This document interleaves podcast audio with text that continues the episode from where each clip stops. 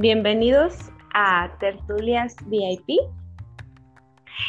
Eh, esta noche estoy muy contenta de estar dándoles la bienvenida, puesto que después de tanto tiempo eh, volvemos a grabar Tertulia VIP y esta noche me acompaña Oscar Flores. Hola, mucho gusto, un placer tenerlos de nuevo. Y me acompaña Jonathan Isorbia. Hola, ¿qué tal? Buenas noches. Muchas gracias por la invitación. Y este, pues muy contento de grabar nuevamente con ustedes. Eh, una pregunta, ¿extrañaban grabar? Claro que sí, completamente. Eh, hacía falta este momento de la semana de estar conviviendo con ustedes y con toda la gente que nos escucha. Sí, así es. Creo que es un momento muy grato y, que realmente ya se extrañaba hacer nuevamente. Yo me siento muy feliz de, estar grabando nuevamente y pues compartir este momento con ustedes, aunque sea a distancia. Así es. Esta noche grabamos tertulia VIP, desde, cada quien desde su casa, eh, apegándonos a las normas sugeridas, pero que es un tema, el día de hoy tenemos un tema buenísimo. ¿El tema de hoy cuál es? Amores prohibidos. Eso, amores prohibidos. Y bueno, ¿quién no ha tenido un amor prohibido? Chicos, cuéntenme, ¿han tenido un amor prohibido? Yo creo que todos en algún momento de nuestra vida hemos tenido un amor prohibido, ¿no? Creo que desde el kinder podríamos decir, ¿no? Que los que estamos enamorados de nuestra maestra, yo creo que desde ahí en todas pues, nuestras situaciones de nuestra vida creo que hemos tenido por ahí uno o más amores prohibidos, ¿no? Ok. Sí, realmente yo también este, comparto la misma este, ideología de Cache. Creo que todos tenemos un amor prohibido. En lo particular, yo me enamoré en la primaria de mi maestra. No recuerdo su nombre, pero por ahí este, un saludo si me está escuchando. Aún la amo. Bien, eh, pero bueno, yo la verdad es que voy a sonar muy egocéntrica quizás, pero yo creo que ningún amor es prohibido, o sí. Cuéntenme, ¿qué es un amor prohibido entonces para ustedes? Yo creo que un amor prohibido es un amor que una de dos, o sabes que no va a pasar, o sabes que no debe pasar. Como en resumen, yo creo que es eso, ¿no? Pues sí, un amor prohibido podría ser este aquella, yo lo veo así como aquella relación que no se puede realizar o no se puede este, formalizar por diferentes factores, ya sea cuestión de ética, moral, este, vergüenza, pena. X y Y razón, ¿no? Pero es algo que a lo mejor no se puede realizar. Ok. Y bueno, ya, ya hablabas así como un poquito, ¿no? De, los factores que podrían hacer que se volviera un amor prohibido, pero eh, ¿cuál consideran que fue que sea un factor muy importante para que las personas de hoy en día consideren que es un amor prohibido o un amor imposible? Pues mira, este puede haber muchas, muchas situaciones que lo lleven a ser así. Por ejemplo, hablábamos hace rato, pues, en lo que nos poníamos de acuerdo, de las situaciones familiares, ¿no? Hablábamos del ejemplo de Romeo y Julieta, que era un amor prohibido porque ambos padres o ambas familias estaban en desacuerdo con esa relación, ¿no? Ese, por ejemplo, podría ser un, ejemplo de, de, los factores que hacen prohibida una, una relación. Johnny, ¿consideras que la diferencia de edad puede convertir a un amor prohibido? Eh, yo creo que, por ejemplo, en mi caso, que yo estaba en la primaria y estaba enamorado de mi maestra, pues sí, es un amor prohibido, ¿no? Pero no influye siempre y cuando pues yo creo que los dos ya tengan cierta conciencia, razonamiento y, pues que estén de acuerdo este en que no haya, no exista o sea un problema ese factor de la edad. Ok. A ver, les pongo un ejemplo. una persona que se enamora de otra, pero esta otra persona no le corresponde, ¿eso se volvería o se convertiría en un amor prohibido? En cierta parte yo creo que sí. Está prohibido para ti, ¿no? O sea, no es que alguien te lo prohíba, pero sabes que eso no, jamás va a pasar, ¿no? Entonces eso lo puede volver en cierto sentido prohibido o inalcanzable. Ok, pues de cierto modo sí, ¿verdad? Porque ella te lo está prohibiendo. Así. ¿O qué piensas? Ok, muy bien. Eh, ¿Algo que quieran agregar acerca de un amor prohibido? Pues yo creo que más que este eh, intervenir, pues por ejemplo, en un ejemplo de, de una, persona casada, pues obviamente si tú sabes que, que, está casada, pues no vas a intervenir, a menos de que la otra persona pues esté de acuerdo, ¿no? Y ahí ya no sería un amor prohibido. Podría, podría ser un amor prohibido porque en realidad la ley, la ley te lo prohíbe, en realidad la bigamia o más o la poligamia está prohibida pues en mexicanos por lo menos pues, ¿no? Pues sí, pero pues eh, a final de cuentas existe ya lo que es el divorcio y y, si realmente te llama la otra la, llama la atención la otra persona, pues pues dejas el matrimonio a un lado, ¿no? Pero que mientras esté casado es prohibido.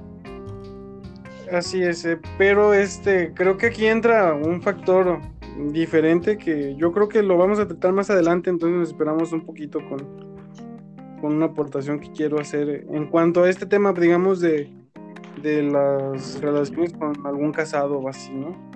Ok.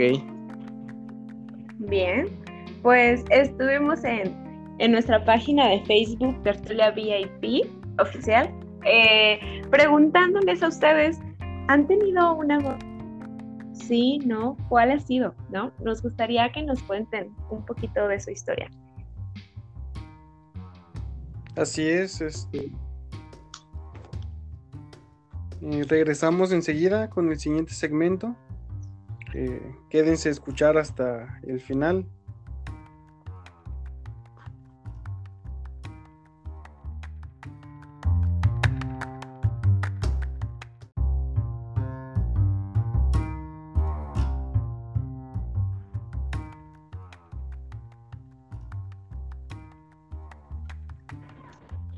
Y empezando de lleno con el tema, vamos a hablar de uno de los amores prohibidos controversiales.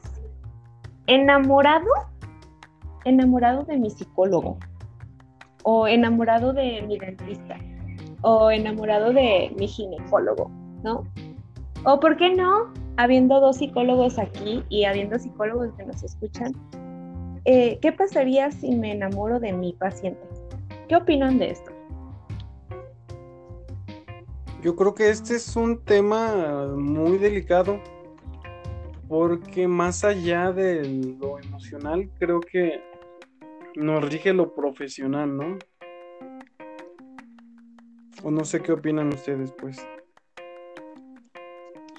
Pues sí, creo que realmente, como sabemos, el enamorarte de, un paciente, pues ya implica eh, faltar al código de ética de, del psicólogo y, y, pues ya es algo algo que pues ya no es, ya no es ético, ¿no? Así pues es. Es parte de lo ético y de lo profesional, ¿no? Que te enseñan en la escuela.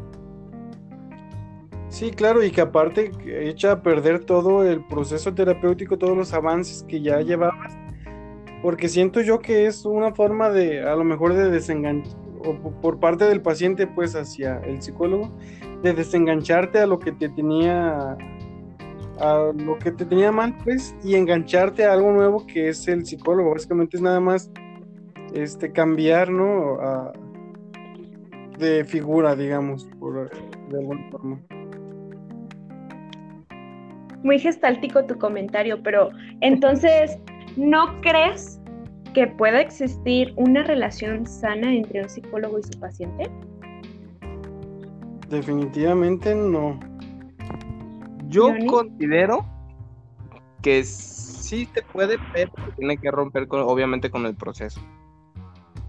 O sea, a final de cuentas, es verdad que a lo mejor el psicólogo se llega a enamorar del paciente y ya va a tener información a lo mejor que, que, le va a parecer difícil en alguna ocasión digerir, pero sí se puede llevar a lo mejor un proceso, una relación, obviamente terminando el proceso terapéutico. Pero, creo que de todas maneras hay o quedan detalles que te hacen, mira, piensa como tú dices, hay, tiene información de la persona, información ni siquiera a tu pareja le contarías, ¿no? Entonces creo que podría llegarse a dar que el psicólogo aproveche esas cosas para en algún momento manipular a la persona. Oye, pero tú nos ves como unos manipuladores. ya sé. No, no, no, no me estoy refiriendo como un profesional, me estoy refiriendo como persona que cada quien tiene sus características y que son cosas peligrosas que puedes usar a tu favor, ¿no? Como persona tóxica, seas psicólogo o seas cualquier otro tipo de cosa. Justo a eso me refiero, ¿no? Así es. Bueno, y entonces, ¿puedes enamorarte de, no sé, de tu enfermero particular? Claro que puedes, pero no es este, no es ético, no es algo que se deba hacer. ¿Tampoco? ¿También se volvería un amor prohibido? Pues sí, por, sobre todo por parte del enfermero, ¿no? O de la enfermera o de cualquier profesional, pues me refiero a que debe de quedar muy separado pues el asunto profesional a ya lo personal. Entonces creo que sí se debe de diferenciar muy bien, aunque no es tan delicado, digamos, en la parte de un enfermero o la parte de, no sé, un arquitecto, así no es tan, tan delicado como en la cuestión del psicólogo. Pero yo creo que sí, este, este, no deja de ser muy poco ético eso. Johnny, ¿qué opinas? Yo, bueno, yo creo que no hay mayor problema. Este, por ejemplo, poniendo otro, otro ejemplo, eh, el andar con tu jefe, ¿no? Tu jefa. Este, también se considera que es algo prohibido, pero pues no entiendo o no, no creo que a lo mejor haya mayor problema. A lo mejor sí puede haber ciertas preferencias, ¿no? O, o, X razón, pero no creo que, pueda ser algo prohibido, por así decirlo, como antes se, se tachaba más. Claro, pero incluso muchas empresas ya lo marcan en tu contrato, ¿no? Que no puedes tener relaciones sentimentales en la empresa. Así es. Entonces, por lo tanto, estaría prohibido, ¿no? volvamos a lo mismo. De hecho, quiero compartirles que en el código ético de los profesionales de la salud, profesionales de la salud, llámese médicos, enfermeros, psicólogos o este, algún otro tipo de eh, profesional de la salud, queda estrictamente prohibido relacionarse de manera emocional con sus eh, pacientes en el sentido de que te vuelve menos objetivo. Por lo tanto, la práctica profesional se vuelve poco confiable o poco objetiva. En el caso del médico no puede operar o no puede atender a un, no sé, a su esposa, a su novia, a su hijo.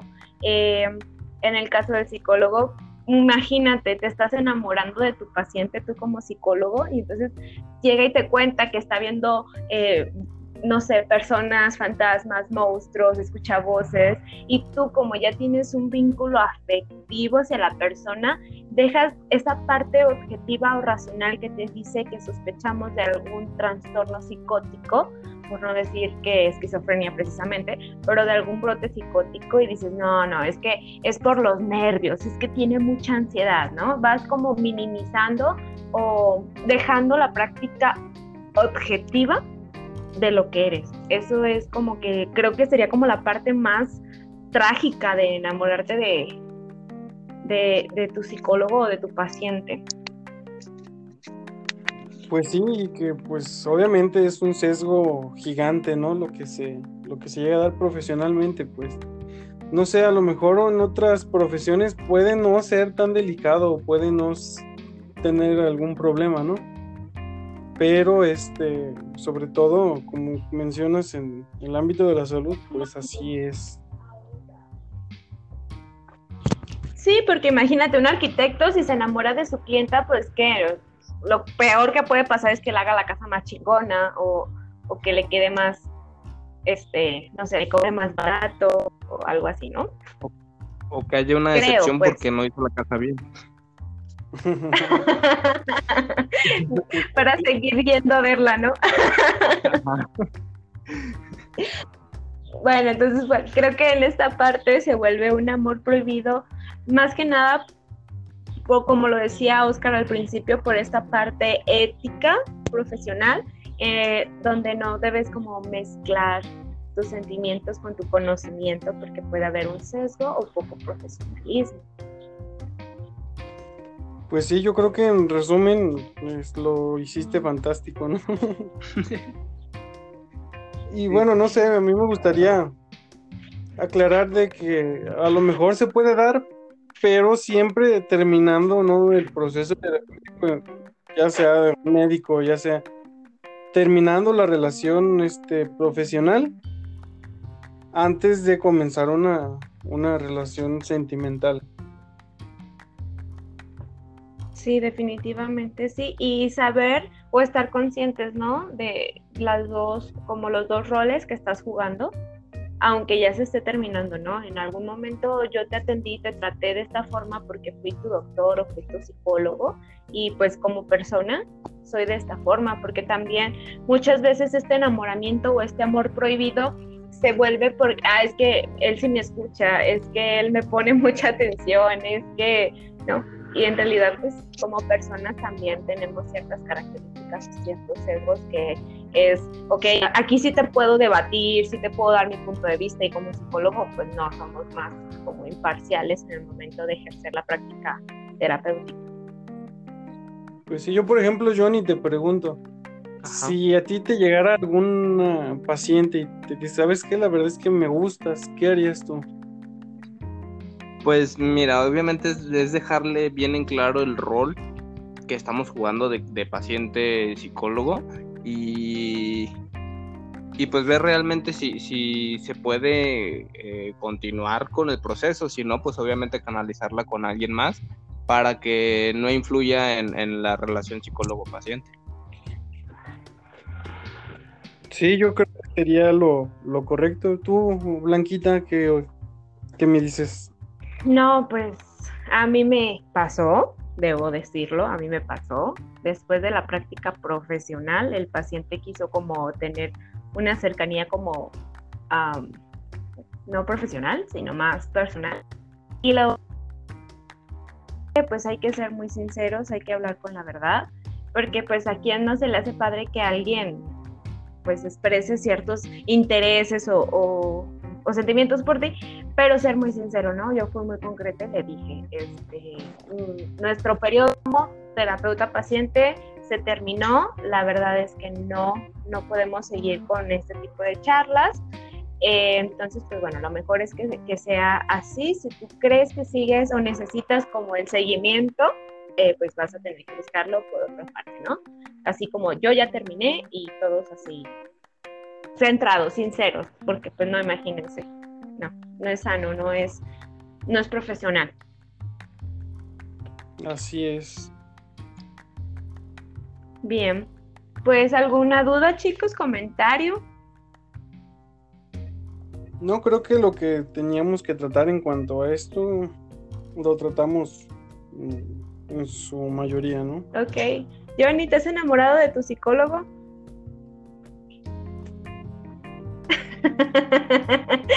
Yo lo voy a quemar. Yo creo que, que no o que sí, porque él ha tenido puros psicólogos hombres. pues bueno, vamos a continuar con, eh, con más.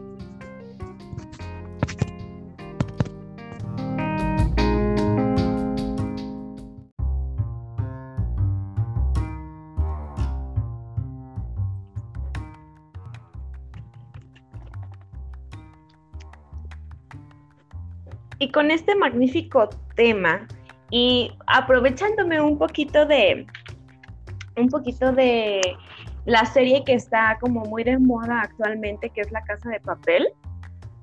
Eh, quiero que, hablemos de un amor prohibido en el que te enamoras de tu secuestrador o de tu o, de la persona que está robando el Banco de España. ¿Qué opinan de eso?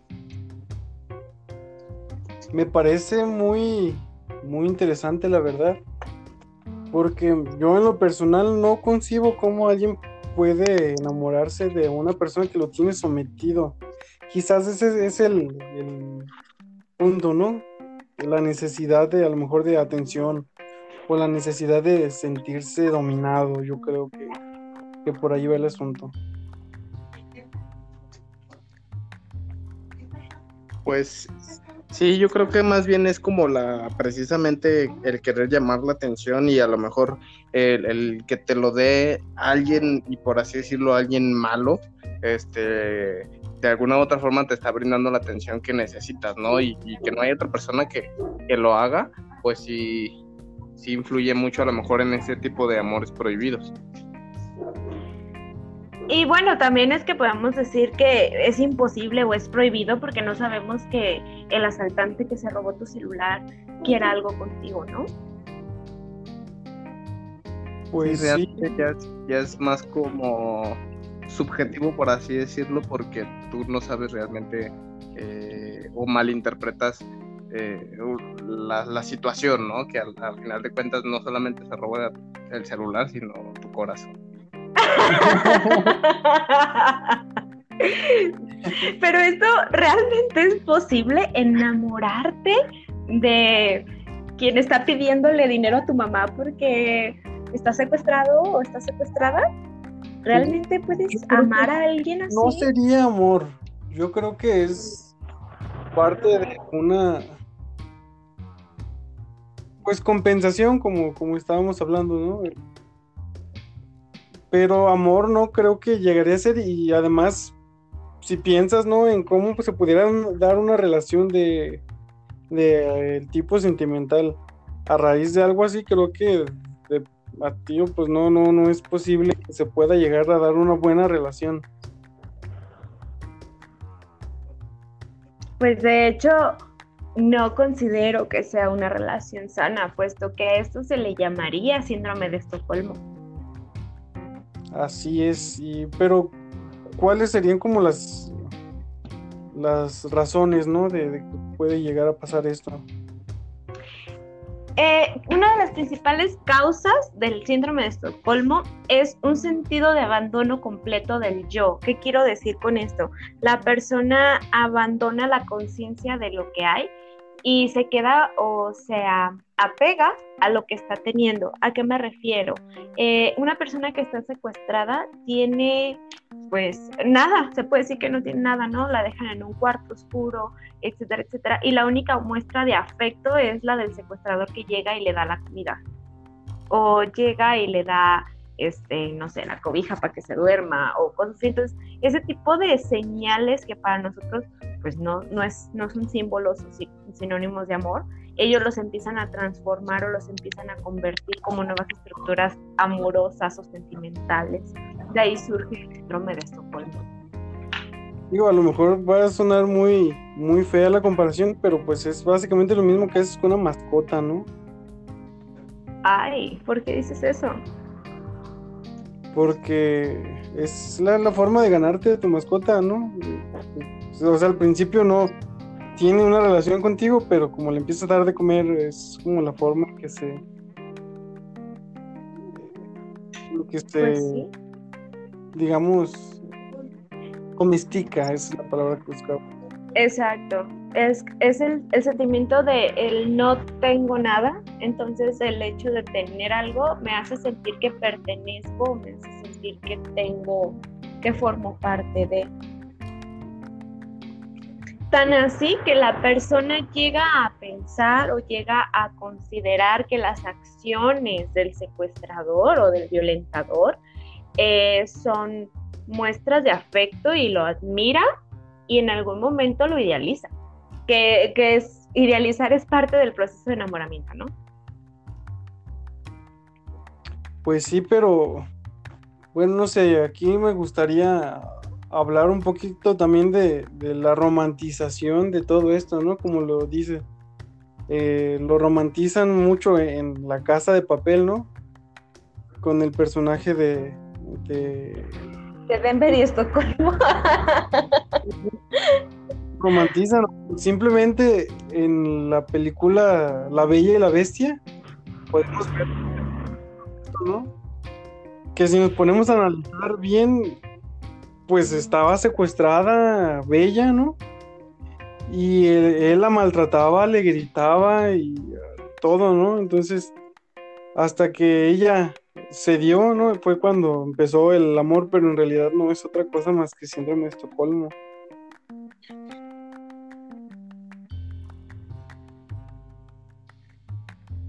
Así es. Eh, eh, esta figura de... Pero es que no sé, no, no concibo, sé que existe, sé que puede pasar, sin embargo no, no concibo mucho la idea de cómo, cómo es que vamos a estar enamorándote de este tipo de, de rezagos, ¿no? Como de abandonos, de, no, no sé, es, es duro, es duro. Pues, pues realmente es difícil, es algo complicado entender eh, una situación así. Más sin, embargo, sabemos que, ha habido casos, ¿no? Entonces, eh, no es tan irreal la situación. Y pues sí, como ya lo dijo Cache, romantizan mucho esta situación, pues, pero pues no es algo normal, obviamente. Sí, no, definitivamente no. Por eso debo hacer como hincapié en que este amor prohibido, enamorarte de tu secuestrador o de, eh, tu delincuente favorito, pues tiene ciertos rasgos de, un síndrome llamado Estocolmo, ¿no? Sí, y que mira, este, hay también otro, otro síndrome que no, no recuerdo su nombre, pero las personas que están enamoradas de, digamos, de un asesino serial, ¿no? Por ejemplo, de Andy que tenía su club de fans y todo. Pero este, yo creo que es parte de esto también, ¿no? ¿Cómo ves? Pues sí, es que hay un sentimiento de admiración, ¿no? Por lo que hace o por lo que vive. Entonces, pues simplemente se hizo un movimiento muy grande porque, ah, retomando como esta parte, en donde el, el que interpreta a Bad Bunny, a Bad Bunny, uno más. ¿A Ted Bundy? ya, ya me moví de, persona. Eh, eh, a Ted Bunny, este, la interpretación la, la realizó Zac Efron, entonces empezó como hay muchos enamorados de Zac Efron, empezó como esta parte de, ay, el, el asesino sería el favorito, ¿no? O cosas así, y empezamos a distorsionar el contenido o la profundidad de las cosas. Sí, no, pero esto no es nuevo, que cuando eran sus juicios, cuando él estaba todavía en este proceso judicial, iba a su club de fans y le, gritaban y todo, ¿no? Eso me parece curioso, pues, interesante.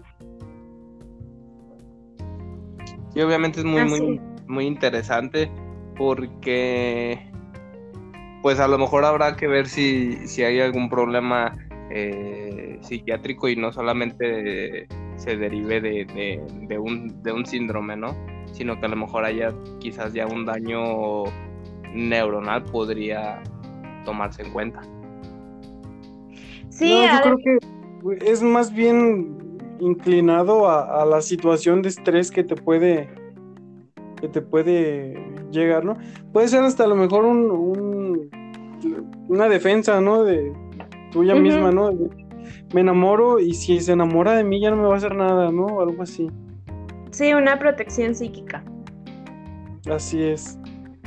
Y también, pues, no debemos de dejar de lado eh, el historial personal de la, de la persona. no, el historial de la persona en donde, pues, esa persona tiene una historia, tiene un pasado tiene este pues una estructura psíquica y que no va a pasar con todo el mundo, ¿no? Sino que es como muy específico los casos y pues no es tan, tan frecuente.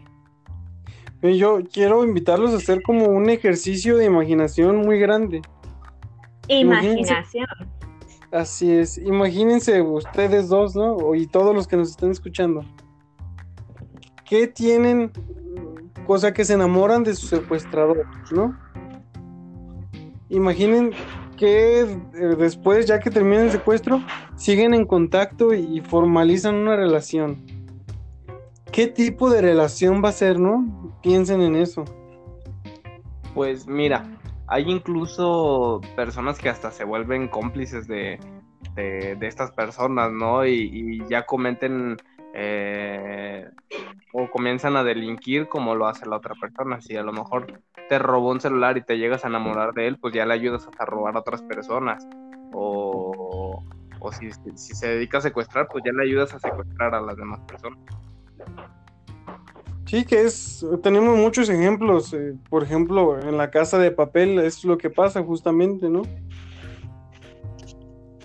Es que fíjate que ahí sería un debate muy grande, porque en realidad ellos no trataban tanta violencia. Sí la utilizaban, pero no era como una violencia directa. Creo, supongo yo. No dejas de ser un delincuente y no dejas de ser tú la víctima jamás.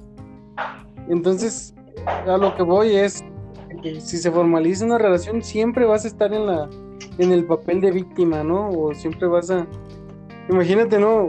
Oye, este, pero ¿por qué no ¿Por qué no me pones atención, no? Porque ah, sí, como es igual que secuestrar gente, ¿no? O tienes ahí un punto para reclamar o algo así, ¿no? ¿A qué te refieres? Sí, o sea que, pues mira, para empezar le puedes echar en cara toda la vida, ¿no? De que, o, te puedes, bueno, si tú fueres, fuiste el secuestrador, te pueden echar en cara todo el tiempo de que, no, es que tú me secuestraste, es que tú me secuestraste, es que, es que lo que yo haga no se compara al secuestro que tú me hiciste, ¿no? Algo así. Pero si lo pudieran llegar a romantizar incluso hasta dirían, ah, es que si no me hubiera secuestrado, pues no... No te hubiera conocido. No nos hubiéramos conocido, ajá. Pues sí, sí, depende también de la situación, ¿no? Obviamente. Bueno, yo igual quisiera seguirlo catalogando como un amor prohibido, ¿no? Porque, pues si lo piensas, no hay manera de que esto prospere, ¿no? Digamos. Pues sí, definitivamente, y en mi opinión personal considero que, que no, no sería una, una relación sana simplemente por cómo emerge, ¿no? Entonces, bueno, los resultados pues no creo que puedan ser muy positivos, no lo sabemos, habrá que preguntarle a, a alguien que se haya enamorado de su secuestrador. Pues sí, así es. A los que nos están escuchando, si alguien se enamoró de su secuestrador, por favor, díganos qué ha pasado con su historia. Porque muy como que no, no, no me llamaron mucho la atención los muchachos.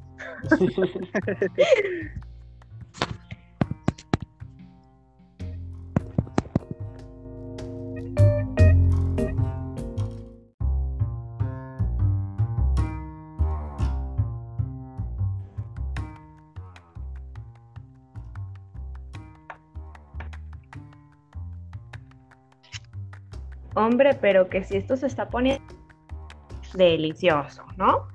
Y pues ya que estamos hablando de temas tan controversiales, vamos a hablar de un amor prohibido que yo diría que puede llegar a pasar bastante, que casi no se habla y que probablemente más de alguna persona no esté de acuerdo.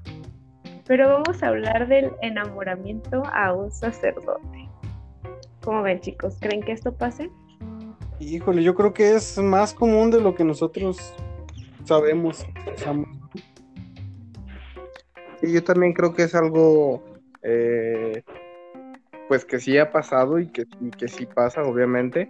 Y este pues que no está fuera del otro mundo, pues. Bueno, es que a mí me ha pasado y he escuchado y creo que no es pecado, no sé, que un experto me lo diga, pero ha pasado. Ha pasado que, que llega un sacerdote a lo mejor muy joven, muy guapo, arreglado, ¿no? Y que más de alguna dice, ay, el padre nuevo o el padre de tal lado está re guapo, está re chulo, está, está, está bien, ¿no? Está, está, está pasable, está pasable.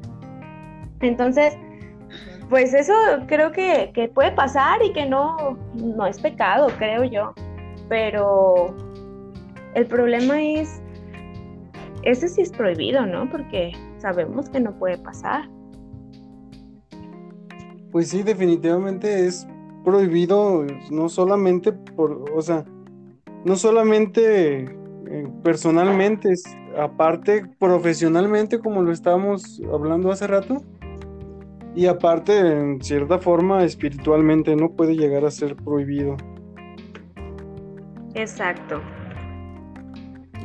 Sí, solamente bajo ciertas circunstancias ya se puede pedir una y un permiso especial para la arquidiócesis y ver si se le concede al sacerdote en dado caso de que quiera a lo mejor de cierta forma continuar con su sacerdocio y, tener una relación, pero ya se le se le restringen ciertas ciertas actividades que ya no puede hacer. Pues es fácil.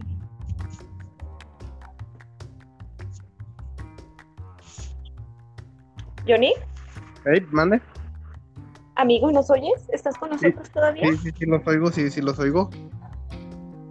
Oscar me hizo una pregunta. Preguntaba que como cuáles actividades, eso me parece interesante. Ah, perdón, eso, eso, no lo escuché.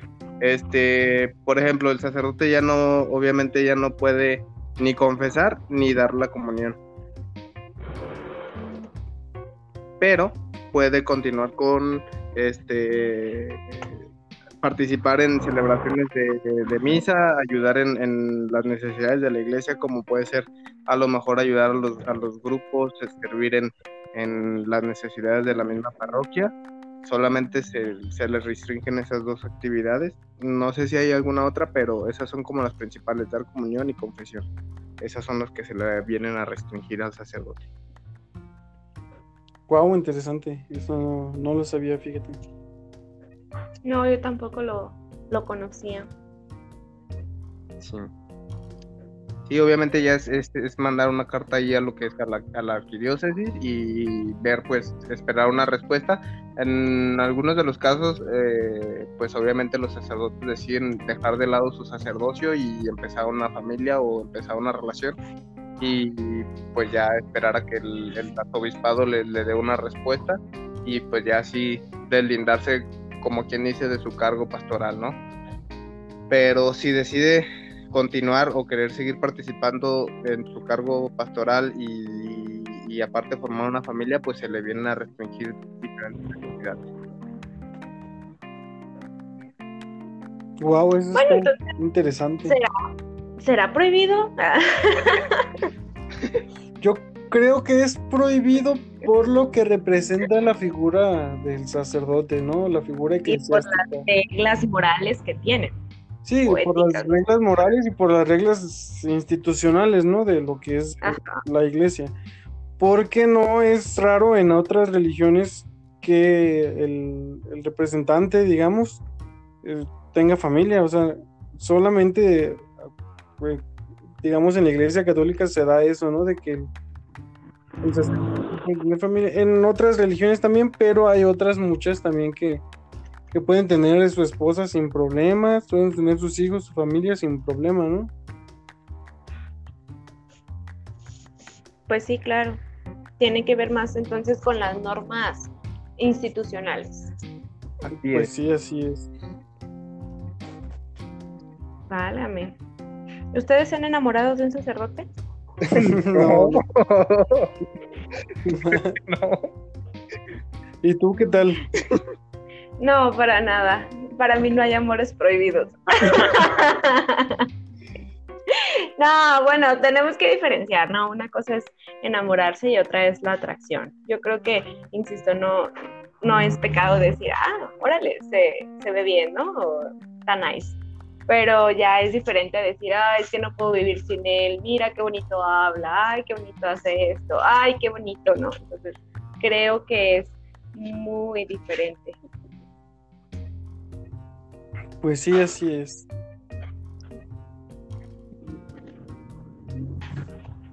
Me, pues, Pues sí, me parece que es algo, algo que llega a pasar, algo que es común y que pues puede ser delicado, pero como dice Johnny, podría tener solución de alguna forma, ¿no? Eso no, no creo que se que sea tan castigado, ¿no? Digamos, ahí tiene su solución, porque al fin y al cabo, pues se puede seguir este siendo católico, ¿no?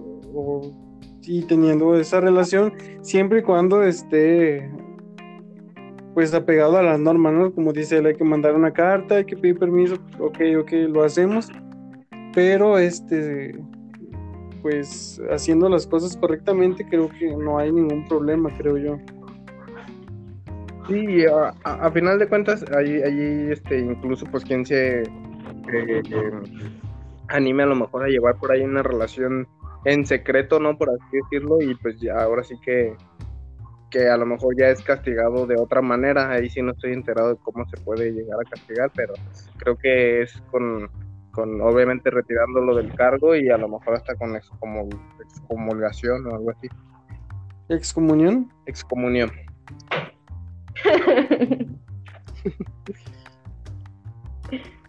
ok. Pues eh, sí, sí, yo creo que sería cuestión de preguntar a alguien, ¿no? Pero por favor, si alguien sabe de los que nos estén escuchando, háganoslo saber, por favor. Si alguien está casado con un sacerdote.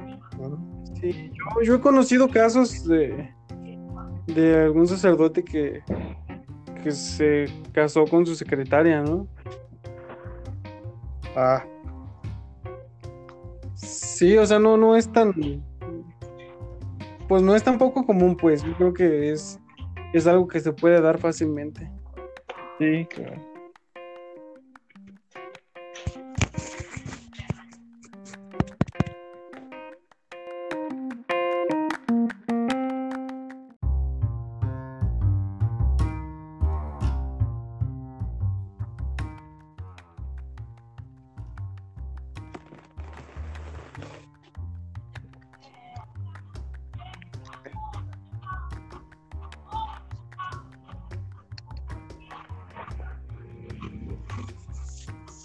Bien, pues si este tema les parece interesante, vamos a hablar a lo mejor de un, de un amor prohibido más, más común, más, eh, más utilizado o que más hemos experimen- experimentado, ¿no? Como puede ser el, el enamoramiento de tu crush o ah, antiguamente lo conocíamos como amor platónico. Eh, ese amor que lo veías allá lejos y que no te animas ni a hablarle, cosas así o otros tipos de, de amores prohibidos como quizás puede ser enamorarte de la novia de tu amigo o enamorarte del amigo de tu novio, de la mamá de un amigo o enamorarte de tu prima o de tu primo, ¿no? Que puede pasar, ¿no? Este tipo de amores prohibidos. Ustedes, cuéntenme, ¿han, ¿han escuchado de alguien que le haya pasado? Sí, definitivamente sí. Yo creo que eh, de todas las relaciones de amistad que se pierden, yo creo que el 80% es por eso, ¿no? De las Sí, amistades realmente. que se pierden. Así es. Ah, hay, hay ocasiones que incluso hasta hasta como que piden permiso, ¿no? Y, y a lo mejor es como concedido por el amigo y dices, bueno, pues ya ellos, ellos sabrán y a lo mejor hasta autorizan la, la relación y ya no pasa a ser un, un amor prohibido. Bueno, eso supongamos que es con la ex, ¿no? Ah, sí, bueno, sí, cierto, tienes razón. Es diferente. Y sí, yo creo que, bueno, creo que los hombres sobre todo tenemos ese código, ¿no? De ética de bueno, que dependiendo cada amistad es diferente, ¿no? Pero tienen ese código de ética de no, no, pues este, yo creo que no puedes andar con mi sex, ¿no? Así. Y es implícito, pues es algo que ya se tiene por el orgullo masculino, algo así, pero sí se, sí se da, pues sí se da muchas veces, creo yo. O sea que, que por el, el, el código ético que tienes con tu amigo, con tu amistad, de no perder esa amistad. Así es. Y más que nada eh, es hasta la misma fraternidad, hasta la misma fraternidad, ¿no? De decir, pues él es casi como mi brother, como mi hermano y, y pues no es como como viable el hecho de pensar en, en ay, este, pues a lo mejor es la ex, pero pues yo le voy a intentar y le voy a decir a ver qué onda. Es que, bueno, aquí yo creo que por ser roles diferentes, pues llega a ser diferente, ¿no? es, conozco a la, a la novia de mi amigo y me parece que es chingoncísima. Y la otra es, pues ya la conocía, ya no son novios y pues ya, ¿no? Ya a lo mejor tengo más oportunidad, deja de ser tan prohibido porque pues en realidad ya no tiene un vínculo con mi amigo.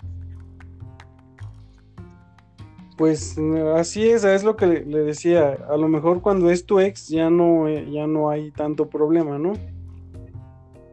Pero, este, como dice él, ah, le pides permiso, oye, no te agüitas si salgo con tu ex, no, pues, ¿por qué me voy a agüitar? Ya no, ya no anda conmigo, ¿no?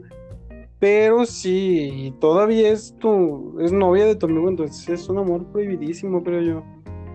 ¿Prohibidísimo? Claro, porque no puedes, o pierdes una cosa, o sea, o pierdes la relación o pierdes la amistad, digamos, ¿no? O incluso ambas. Incluso ambas, así es. Y aquí, pues, más que como un sentimiento de, de, amistad, ¿no? Como este, esta unión de amistad.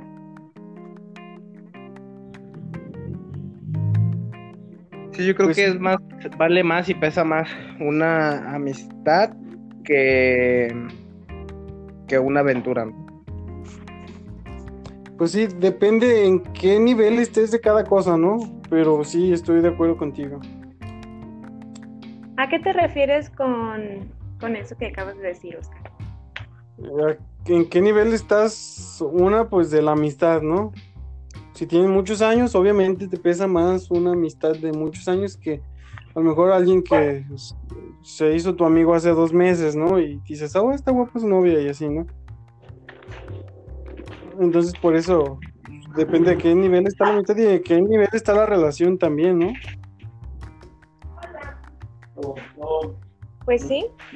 También otra de las cosas o de los factores importantes es a lo mejor eh, la mamá de un amigo, ¿no? Que esto puedo decir que puede suceder más en los hombres, no sé, a lo mejor lo estoy estereotipando, pero yo no he conocido como a alguien que diga, ah, es que me gusta el papá de, mi amiga, ¿no? A lo mejor el hermano sí te gusta y, pues no hay problema, o sí, no estamos seguros, pero pues es diferente, eh, yo he visto, ¿no? Que te guste más como, o que digan, ah, es que la mamá de Perenganito, o sí, sí está, sí está bien, sí está bien.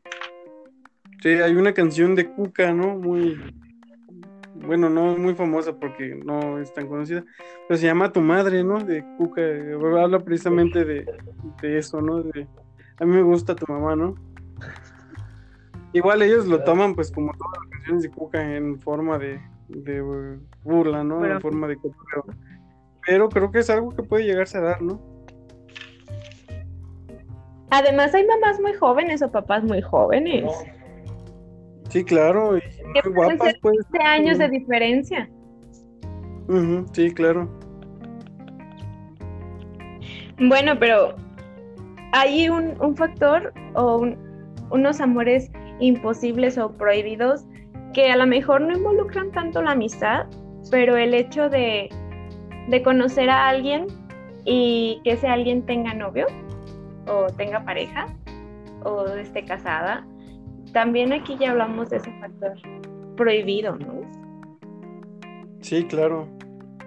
Y aquí, volviendo un poquito a, lo que les comentaba al principio, ¿no? Que la aportación que quería hacerles, yo creo que una relación así no podría funcionar. porque en realidad lo que los está uniendo es, esa adrenalina, ¿no? Esa complicidad de, oh, nos estamos escondiendo, que sea así. Pero el momento, por ejemplo, que deja a su familia para andar con él, se pierde eso que los unía, ¿no? Entonces ya no tienen ese algo en común que los estaba uniendo al principio.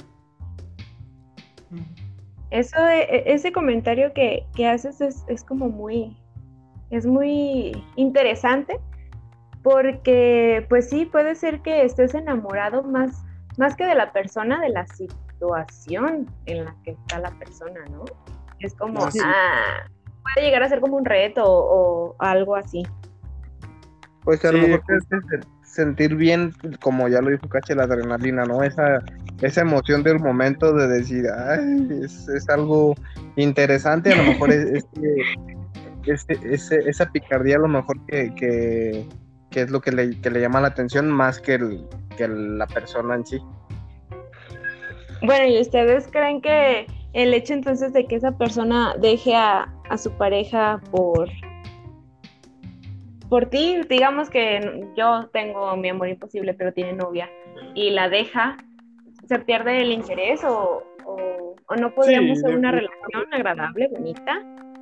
Se puede dar la relación, pero después yo creo también que estás con la desconfianza, ¿no? es que si dejó a su novio, me va a dejar a mí también, ¿no? Sí, concuerdo con eso. Los patrones se repiten. Una vez lo va a volver a hacer o no. Si el perro muerde, va a volver a morder o así, pues, ¿no? pues sí, de hecho, creo que sí funciona realmente. Como lo dijo Blanca, pues son patrones que se repiten. A final de cuentas, este puedes estar en, decidir empezar la, la, relación con otra persona, pero va a llegar el punto en el que te va a interesar alguien más. Y es más por una conducta ya aprendida. Sí, y algo que le comentaba Blanca hace rato fuera también de, del aire, es de que hay personas que se la pasan de relación en relación, en relación prohibida, ¿no? Que no tienen alguna, alguna figura romántica alcanzable, ¿no? O sea, ya me enamoré del padre, ¿no? Del sacerdote. Y este, y ya no, así pasó, pero después me enamoré del psicólogo y después me enamoré de del, novio de mi amiga, ¿no? Entonces, personas que se la pasan en este ciclo de, los amores prohibidos y creo que se debe un poco pues a, ese sentimiento de inseguridad, ¿no? De alguien, o sea, es como estar persiguiendo algo que sé que no voy a alcanzar, que puede que me esté haciendo, pero pues, es precisamente para protegerte en cierta forma, ¿no? decir, oh, no, no quiero un compromiso, quiero más bien como una aventura o quiero, a lo mejor inconscientemente, ¿no? Pero es lo que se está dando, ¿no? Este, este sentimiento de que no quiero llegar a tener, o sea, quiero tener una relación, pero no quiero llegar a tener una relación, ¿no? Sí, me, pues, sí me puede entender. Sí, o sí, creo que, que, que, queda claro como el punto de...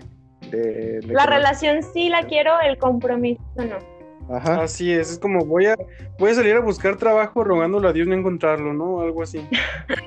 sí, porque te da una estabilidad emocional, pero no estás obligado de cierta forma a corresponder. O muchas de las ocasiones este, buscan una figura autoritaria.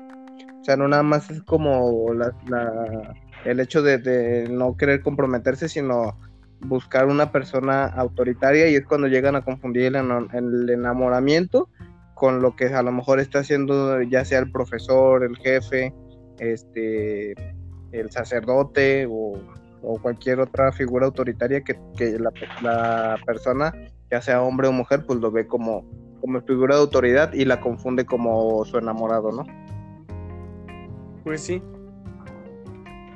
¿Y ustedes conocen alguna historia relacionada con esto? Pues muchas en realidad, dependiendo, ¿no? De, de, qué tipo, ¿no? De, las que hablamos, ¿no? Pero yo creo que hay infinidad de historias y que cada quien conoce por lo menos una, ¿no? De, del abanico del que hablamos.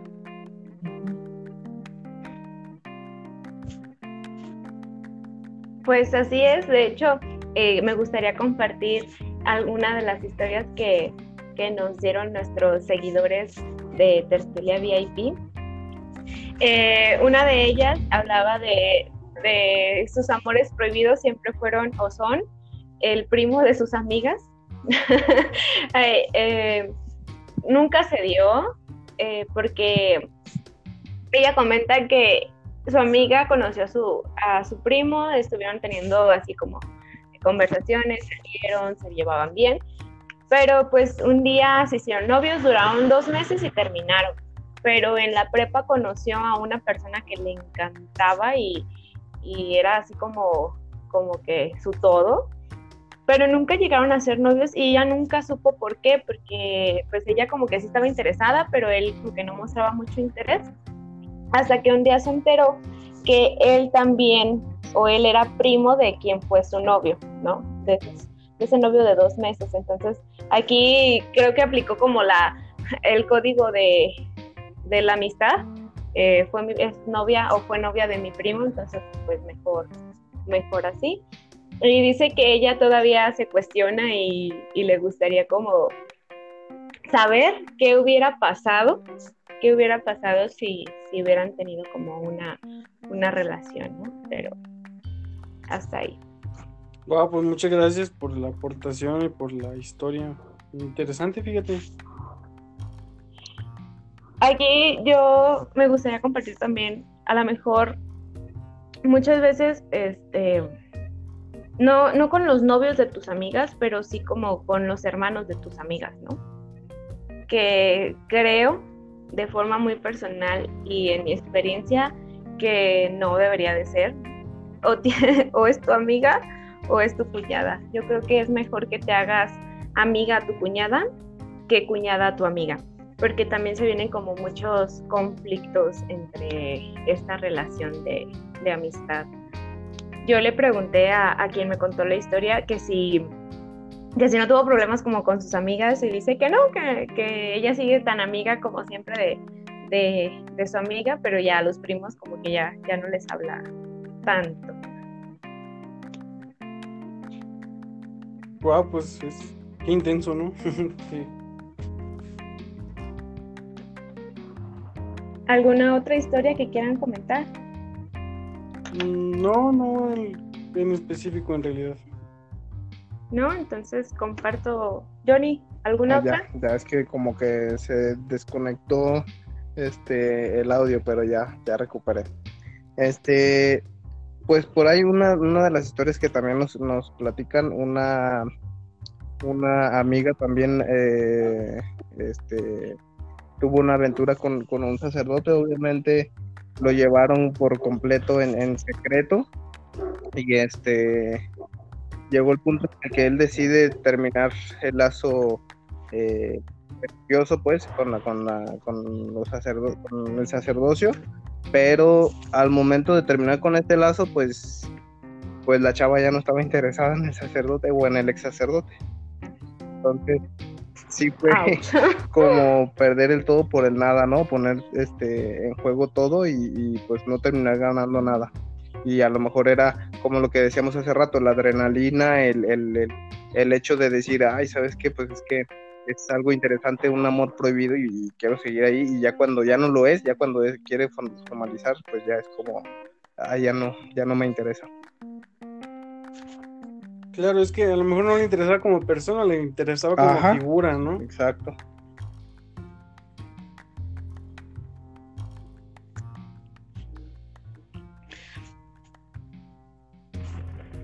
Tengo también otra historia que me mandan a través de, Tertulia VIP en Facebook. Eh, la historia de, un joven, de un muchacho, que comenta que, perdón, es que lo estoy buscando, ese no me lo, no me lo aprendí.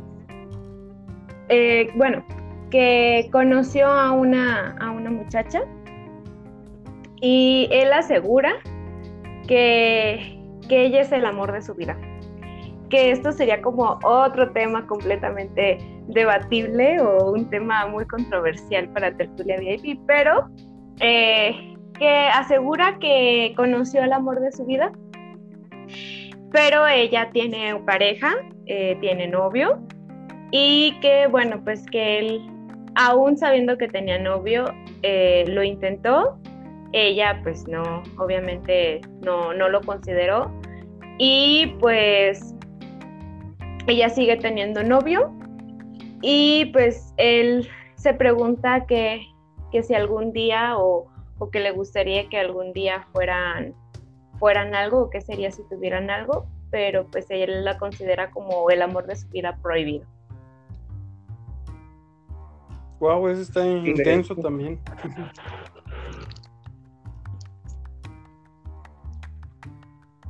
Pues yo creo que son cuestiones delicadas y que se tienen que platicar más bien pues entre los interesados, ¿no? Creo que pues ya así como en resumen, ningún amor es prohibido siempre y cuando se den las formas, ¿no? Se den los acuerdos, se den las maneras, los protocolos, ¿no? Pero pues yo creo que ningún amor es bueno, hay amores que sí son prohibidos como como este tener este una relación con alguien menor de edad, por ejemplo, eso sí está prohibido, ¿no? Pero pero yo bueno, en general yo creo que para el amor no hay reglas. O si las hay, hay de ¿no?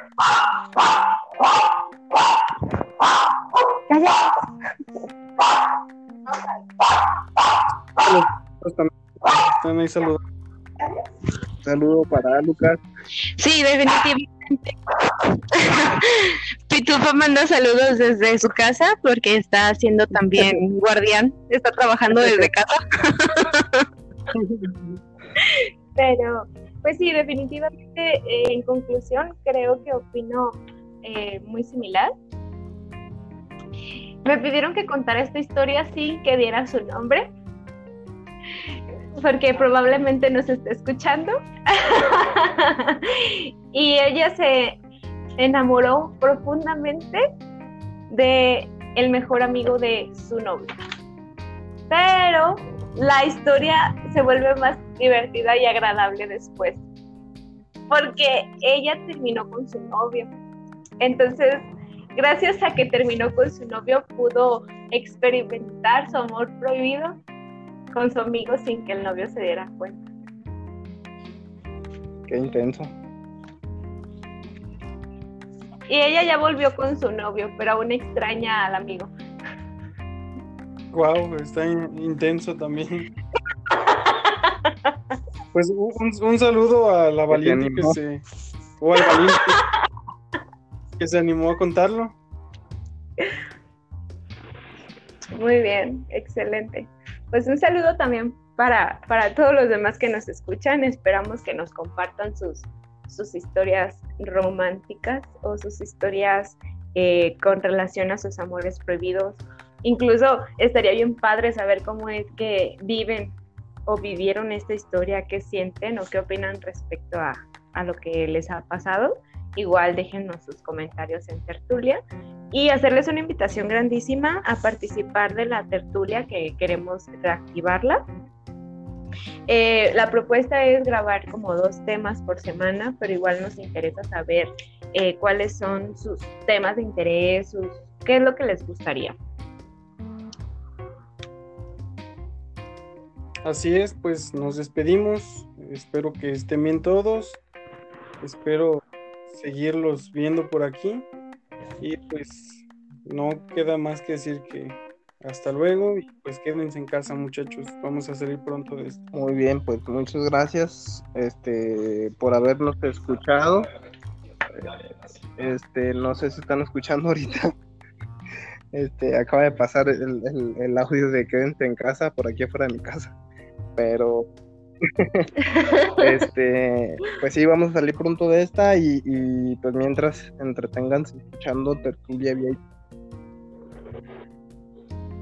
Quédense en su casa, ya parezco Gatel, pero eh, quédense en su casa, compartan Tertulia VIP para que más personas nos escuchen y puedan pasar un grato agradable eh, con nosotros. Y sería un placer poder compartir con más personas. Pues Gracias. Gracias chicos, esperamos eh, grabar de nuevo juntos, pero ahora sí de forma física. Nos Hasta vemos la hasta la próxima. próxima. Nos vemos.